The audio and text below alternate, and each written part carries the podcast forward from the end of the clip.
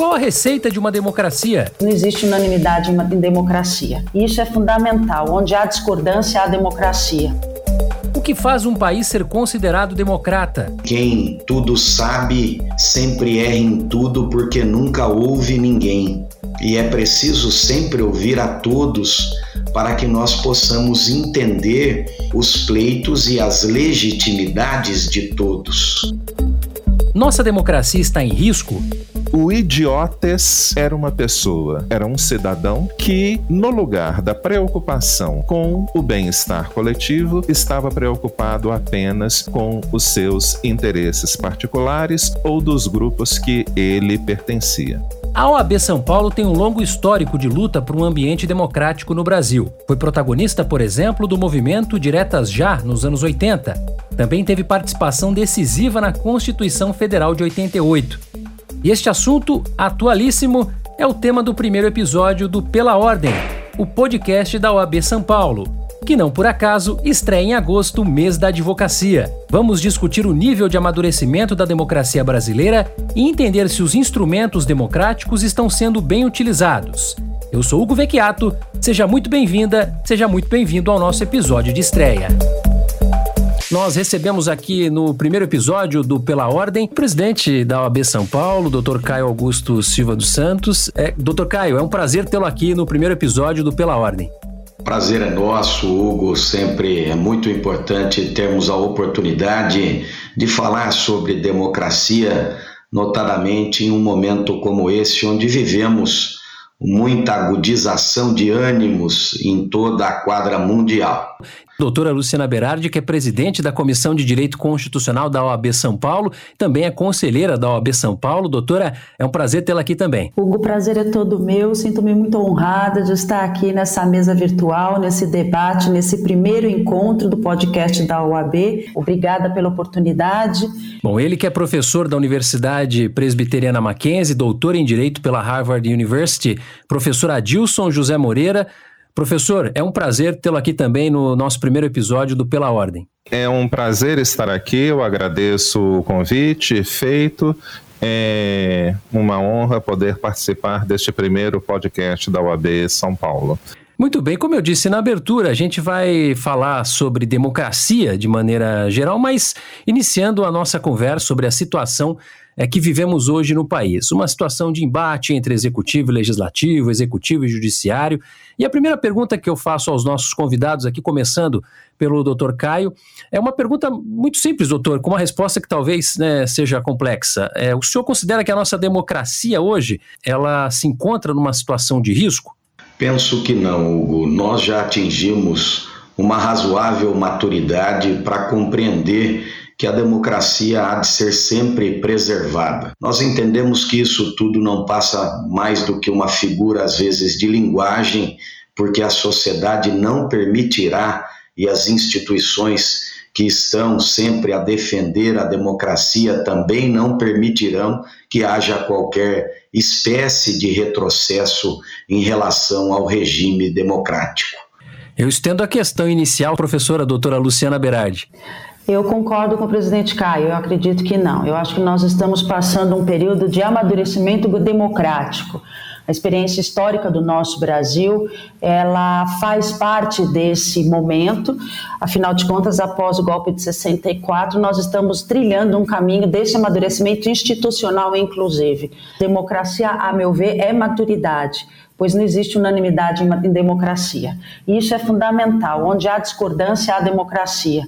Não existe uma perfeição final e é necessário que esse aperfeiçoamento seja constante, digamos assim, né? O melhor efeito que um ambiente democrático pode ter é exatamente a longo prazo é a pluralidade de informação, é a pluralidade de opinião, é a pluralidade de liberdade de expressão, onde possamos conviver com as contrariedades. A discórdia tem seu preço e tudo isso faz parte do crescimento e do amadurecimento das instituições democráticas e, a meu ver, do Brasil como nação. Para o doutor Adilson, que avaliação que o senhor faz é, desse atual momento né, que nós vivemos no Brasil? Eu penso que a democracia estará protegida na medida em que nós tivermos um compromisso efetivo com a efetividade e com a expansão da cultura democrática. Uma democracia comprometida com a dignidade de todos os grupos, uma democracia comprometida com a participação de todos os grupos, uma democracia comprometida com o bem-estar coletivo e com a pluralidade de ideias, de vidas, e no caso do Brasil, especificamente, uma democracia comprometida com a igualdade racial. Qual o papel, na opinião do senhor, é, doutor Caio, do operador do direito, especificamente do advogado, que aqui em São Paulo, representado na figura de seu presidente, né, pela OAB São Paulo, qual que é o papel do jurista, do operador do direito, na garantia né, dessa pluralidade e desse ambiente democrático saudável? Nós costumamos destacar, Hugo, que o papel reservado à advocacia no Estado constitucional brasileiro é fundamental até pela lógica esculpida no artigo 133 da Lei Maior. De nada adiantaria a legislação fazer a previsão de direitos se nós não tivéssemos a oportunidade de defender esses direitos. Daí porque a sua fundamental importância para a manutenção do Estado democrático de direito, que costumamos acrescentar que é preciso reconhecermos que o Estado democrático de direito precisa trazer a expressão constitucional sempre ao seu lado. A democracia, na falsa compreensão de muitos, pode parecer o governo tão somente da maioria, sob a ótica da sua vontade, quando não o é. Na quadra civilizatória que alcançamos, não se admite mais é, impulsionamentos discriminatórios, de maneira que a democracia constitucional é aquela que permite, sim, episodicamente, que a vontade da maioria promova a eleição daqueles que representarão durante determinado período, mas esses representantes não podem se descurar de que o governo que eles devem levar adiante é um governo para todos e não apenas para o grupo que os elegeu. É, como é que a gente consegue tirar do papel aquilo que a Constituição prevê? Eu vou citar um exemplo aqui: é o plebiscito, referendo, né, é, e outros tipos de consulta popular. A participação popular ela não se esgota apenas no voto ela tem uma série, a Constituição prevê uma série de mecanismos, uma série de institutos que faz com que a própria população e não apenas os operadores do direito possam exercer de fato a sua cidadania. É, eu costumo dizer que cobrar promessas políticas, exigir o serviço público de órgãos efetivos, respeitar o outro, respeitar o patrimônio público, praticar inclusive a doação, enfim, é, plebiscito, referendo, o voto e são temas em que normalmente nós discutimos mais de uma forma acadêmica. Mas trazer a Constituição para a rua é muito importante também para que a gente tire a Constituição do foco da ótica do dever ser e possa operacionalizar mais os nossos direitos e, as nossas, e os direitos e as garantias constitucionais que estão assentados no artigo 5 da Constituição como é que a, doutora avalia os posicionamentos recentes que o Poder Judiciário, e aí notadamente o Supremo Tribunal Federal, tem tomado na análise das questões constitucionais? Muito se fala é, a respeito de uma é, suposta politização das decisões, embora politicamente né, o Supremo Tribunal Federal seja um órgão, é, digamos, político, né, acepção da palavra, mas fala-se na politização num sentido mais vulgar, né, de que o Supremo estaria ali ingerindo sobre a competência, né, invadindo a competência competência que seria do legislativo. Qual a avaliação que a doutora faz a respeito da, da atuação do Supremo, é, principalmente nas últimas duas décadas, é, na análise de questões constitucionais relevantes? Né? É, eu, eu acredito, e eu acho que isso está um pouco ligado, inclusive, com aquilo que nós falamos logo no início. Nós vivemos um momento em choque de instituições, né? Aquilo que dentro daquela pergunta que você falou, né? Se nós estávamos vivendo, e isso está muito ligado à maturidade democrática brasileira.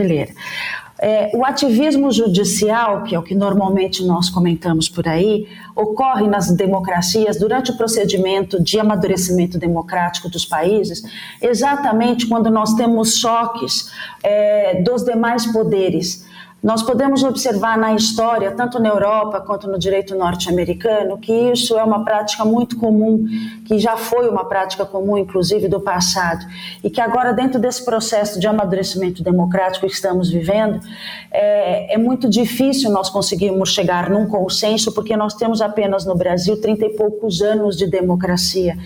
E o fato é que o Brasil não tem muita experiência com democracia e estamos aprendendo a lidar com a liberdade de expressão, inclusive a liberdade de manifestação dos poderes constituídos.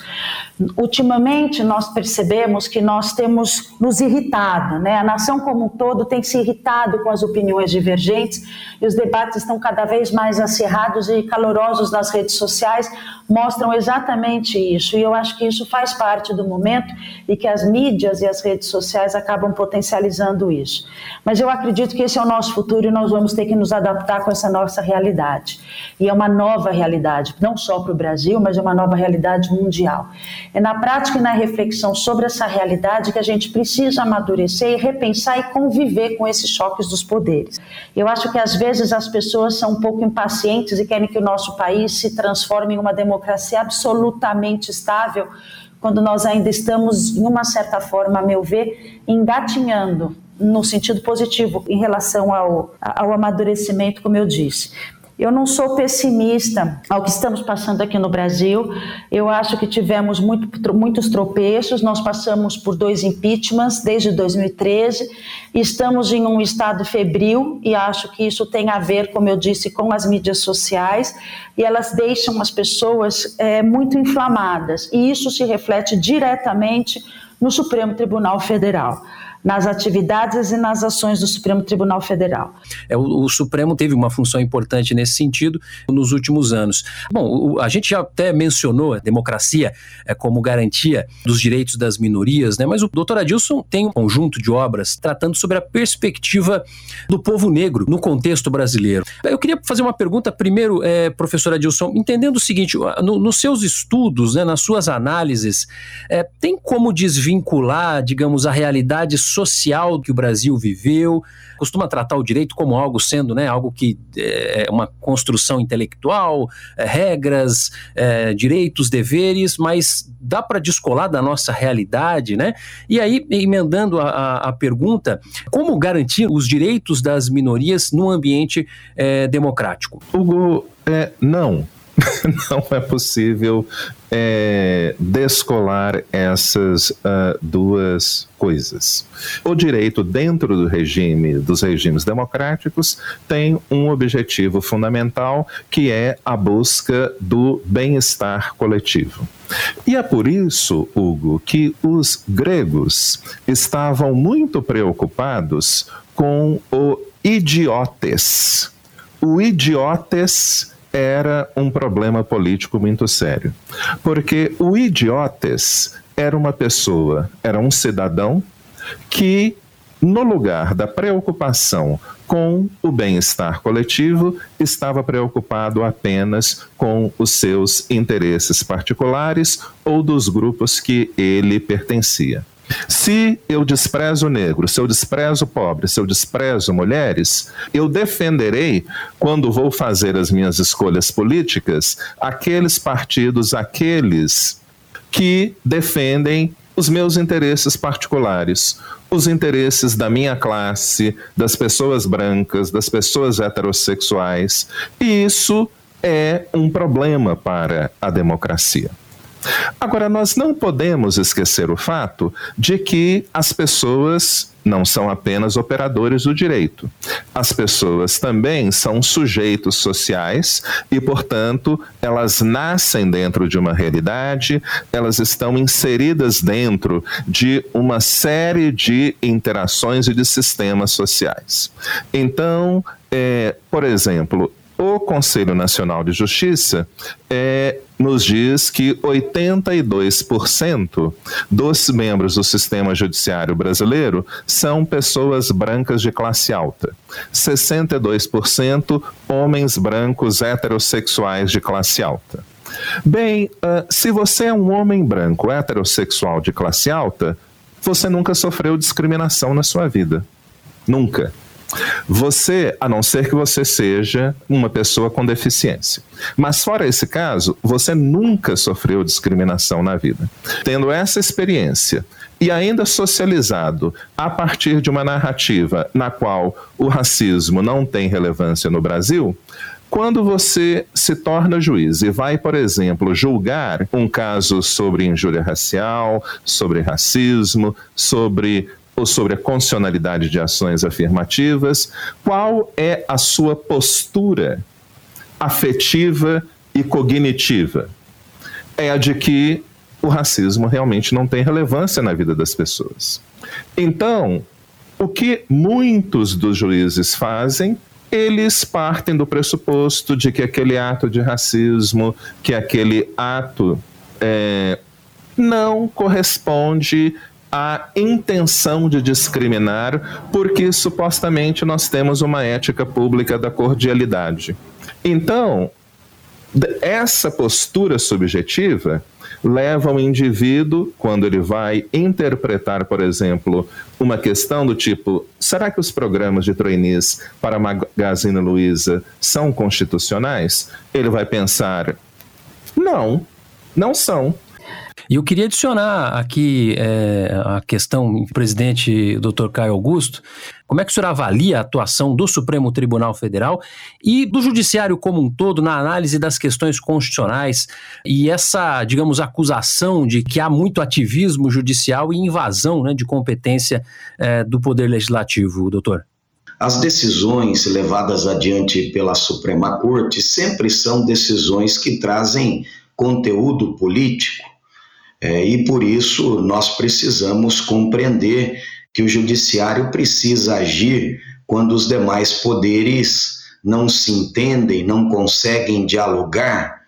E é isso que, por exemplo, apenas num impulsionamento para facilitar a nossa compreensão, nós observamos que, nesse momento de dificuldade da pandemia, coube à Suprema Corte destacar que a União não poderia pretender legislar sem considerar as particularidades de cada local, como também não tinha nenhum cabimento um município pretender se arvorar de uma república independente e que era preciso haver uma compreensão sempre com base em questões de ordem técnica e nesta questão que envolvia a proteção à saúde de todos, coube ao Supremo Tribunal Federal dizer que havia uma concorrência legislativa entre todos os entes federados e que haveria de prevalecer a regra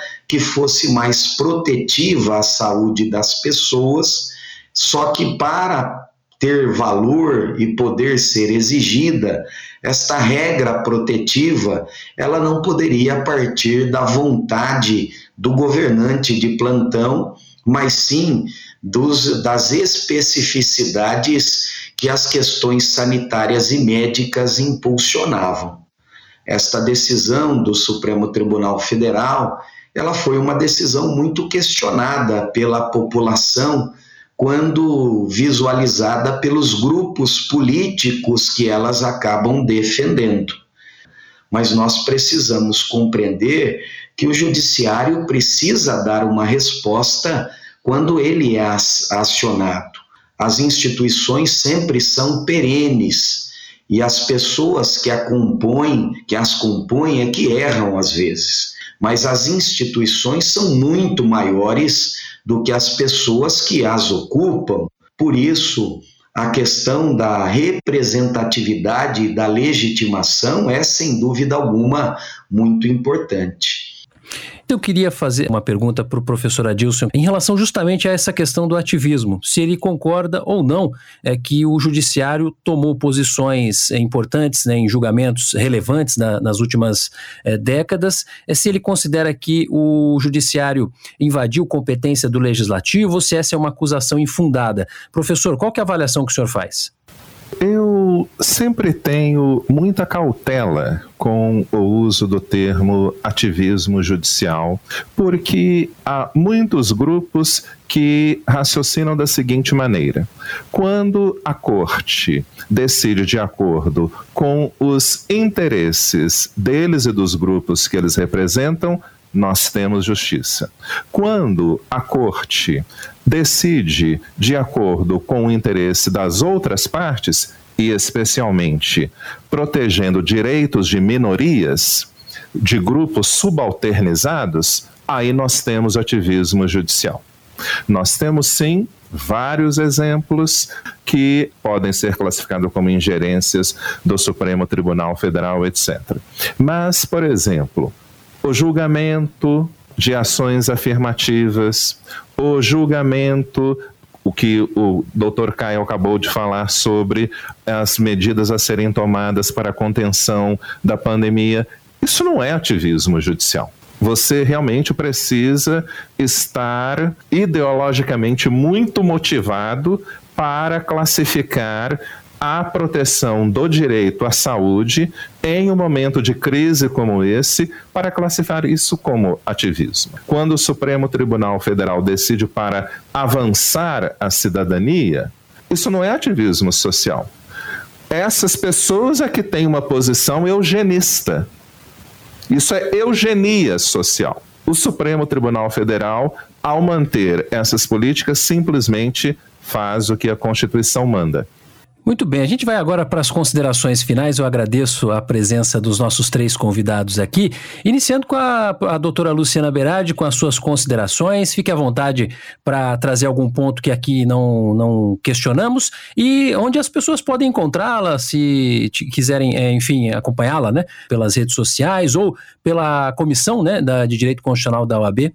Obrigada, Hugo. Bom, eu queria concluir dizendo o seguinte, que em um país no qual as pessoas têm visões muito distintas daquilo que é o bem comum, que é muito importante nós encontrarmos um terreno para que essas divergências sejam possíveis dentro das regras e que essa convivência seja feita uma, da maneira mais civilizada possível. Eu acredito que a Constituição Federal é esse marco.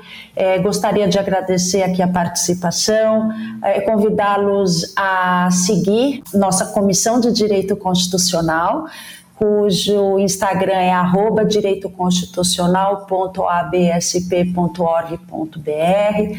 É, também quem quiser me acompanhar, eu sempre estou postando assim as orientações da OAB e pode acompanhar pelo arroba Luciana Berardi. E eu só quero encerrar minha fala comentando aquilo que eu sou partidária da professora Maria Vitória Benevides, que diz que a democracia não existe sem uma educação apropriada para o povo e só apenas com a educação ela funciona e é feita para funcionar de uma boa maneira, né? Sem a formação de cidadãos democráticos não existe a democracia. Muito obrigada. Doutora Dilson Moreira, agradecendo aqui a presença do professor no nosso primeiro episódio aqui do podcast Pela Ordem. Eu queria abrir aqui o espaço para considerações finais do professor. Algum ponto que queira destacar, fique à vontade. Bom, mais uma vez, muito obrigado pelo convite, pela participação. Eu gostaria de convidar aos nossos ouvintes, as nossas ouvintes, podem acompanhar a minha página no Instagram, é ajmoreirabh. Eu publicarei nos próximos meses uma obra que eu considero muito importante, que é o Pequeno Manual de Educação Jurídica Antirracista, é, junto com o professor Wallace Corbo, da FGV Rio e do professor Felipe Almeida, da UFRJ. Esta obra pode contribuir de maneira significativa para o avanço da democracia, para a transformação da educação jurídica, uh, no sentido de uma prática jurídica, de uma prática cidadã mais inclusiva. Muito obrigado, professor. E o presidente da OAB São Paulo, doutor Caio Augusto Silva dos Santos, é, eu queria agradecer pela presença aqui, deixar o espaço aberto para as considerações e queria, na verdade, levantar um ponto aqui específico, se o senhor puder comentar, não é? O senhor acha que falta no nosso ambiente democrático hoje escutar mais do que falar? muita gente se posicionando pelas redes sociais, muitas declarações e às vezes a capacidade de escuta é muito reduzida, né? Queria que o senhor comentasse isso e encaminhasse para as considerações finais, presidente. Obrigado, Hugo. Primeiro, queria destacar que de fato você tem razão.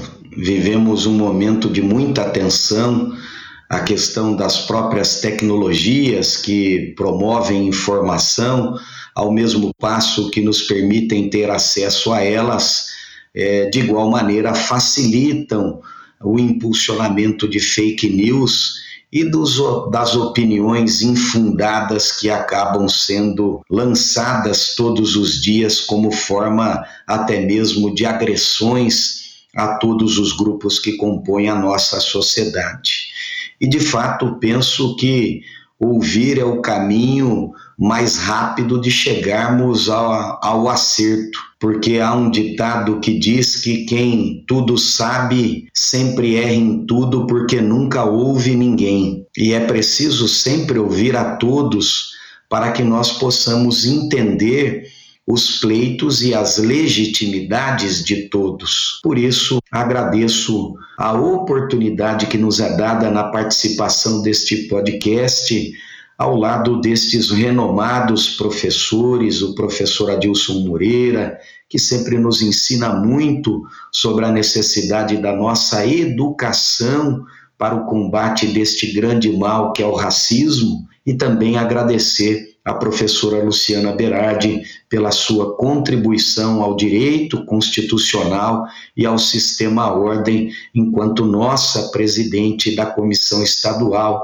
de Direito Constitucional. E dizer, querido Hugo, também aproveitando este mês de agosto, o mês em que se comemora a advocacia, em que se comemoram as profissões jurídicas, destacar esta gratidão que temos ao exemplo que a advocacia tem dado de exercício de cidadania vigilante. A advocacia tem sido vetor de transformação da sociedade tem sido bastião de defesa dos direitos e cidadania, por isso nós precisamos agradecer a toda a advocacia que tem defendido sempre o cidadão. Muito obrigado então aos nossos convidados e você que nos escuta, siga a gente aí no seu tocador de podcasts favorito e receba as notificações sempre que sair um episódio novo. Aliás, no próximo episódio vamos falar sobre as regras para a publicidade na advocacia. O que o advogado não pode fazer, o que ele pode fazer e como fazer publicidade. E para ficar por dentro de tudo o que acontece na OAB São Paulo, siga também os nossos perfis nas redes sociais e nos acompanhe no Jornal da Advocacia. Todos os links estão aí na descrição. Pela Ordem é uma realização da Quero Ouvir Podcasts para a OAB São Paulo. A produção é da Jéssica Bernardo, a finalização é do Ogarte Santos e a apresentação é minha, Hugo Vecchiato. Até o próximo episódio.